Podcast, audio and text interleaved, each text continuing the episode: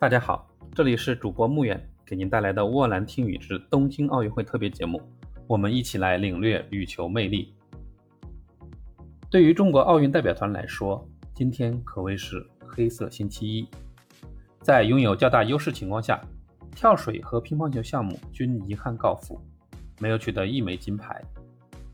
失望的同时，不免让国人对羽毛球项目金牌更多了几分期许。昨天。奥运羽毛球项目进行了第三日的小组赛，雅思组合以二比零战胜韩国的徐承宰、蔡佑丁，三战全胜，与黄鸭组合携手出线。目前混双项目八强已经全部产生，经过抽签，对阵情况如下：上半区，A 组第一的雅思组合将迎战 C 组第二，印尼的乔丹、梅拉蒂；B 组第一，英国的爱丽丝·史密斯组合。对阵中国香港的邓俊文、谢颖雪，在下半区，黄鸭组合将迎战韩国的徐承宰、蔡佑丁，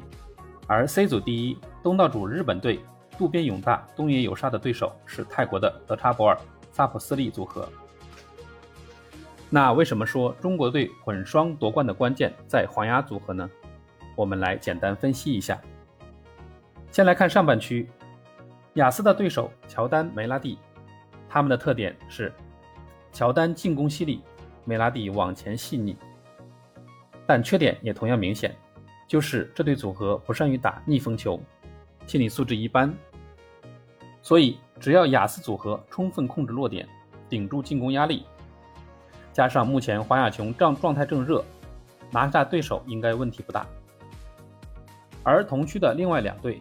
不论是英国还是中国香港组合。都将阻挡不了雅思前进的步伐，所以雅思组合的一只脚基本踏入了决赛。反观下半区，黄鸭组合面临的压力就大多了。首先是韩国的徐蔡组合，在小组赛中的表现可圈可点，防守反击的打法将会对黄鸭的进攻是一项较大考验。如果能跨过韩国对手，黄鸭组合很有可能面临日本队渡边勇大、东野有沙的挑战。他们目前排名世界第六，与黄鸭组合的世界第三差距不大。渡边勇大灵活的球路和落点，东野有沙前场的强力下压，都可能对黄鸭组合造成很大威胁。如果黄鸭组合能发挥技战术水平，顶住压力，将两个拦路虎都斩于马下，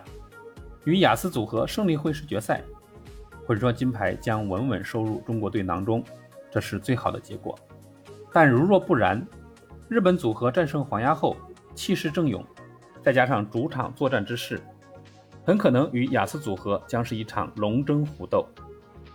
考虑到郑思维手上的伤势，那这枚金牌最后花落谁家还是个未知之数。所以，混双的决赛，我们更希望看到的是两队中国选手之间的较量，虽然可能少了些紧张、刺激和悬念，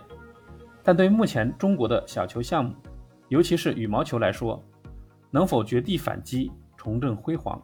将具有更重要的现实意义。混双的八强淘汰赛将于北京时间二十八日早上八点开始，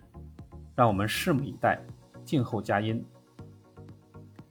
以上就是今天的全部内容，谢谢您的收听，并欢迎您关注主播木眼带来的沃兰听语。